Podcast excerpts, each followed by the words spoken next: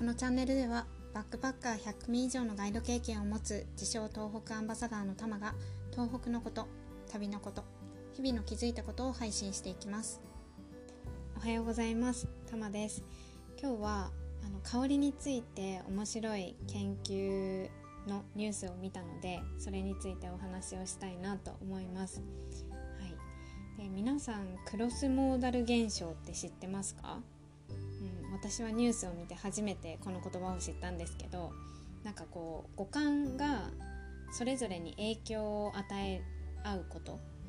の現象を言うらしくって、うん、でまあ視覚とか聴覚とか味覚嗅覚っていうのがそれぞれお互いに影響し合ってますよっていうようなことを言うんですけど、うん、で今回その面白いなと思った研究っていうのがあの香りが感じる速さに関係しているっていうことだったんですね。うん、でレモンの香りを嗅ぐと動きが遅く感じてバニラの香りを嗅ぐと動きが速く感じるっていうあの研究結果だったんですよ。香りがスピード感っていう認識に影響してる関係してるっていうのが明らかになったのが世界初のことらしくってそれがニュースになってました。うん、なんかすごいなっていうふうにも思ったんですけど、うん、確かにこうバニラの匂いを嗅ぐとこう頭の中がリラックスモードみたいな感じになってこう働き的なものもゆっくりになるから同じ速さのものを見てもレモンを嗅いだ時よりもあの早く感じるのかなって思ったりもしました。うん、でこの関連で私数年前に仙台で匂い展っていう、あの展示、うん、なんか期間限定のイベントみたいなのがやってたのがすごい気になってなんか匂いに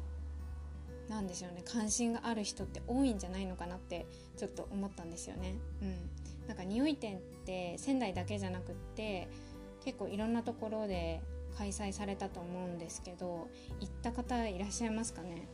うん、結構なんかきつい匂いとか不快な匂いみたいなのもすごいいっぱいあったらしいんですけど、まあ、私は行かずにね終わっちゃいましたけど、うん、なんかそういうのを思い出しました。うん。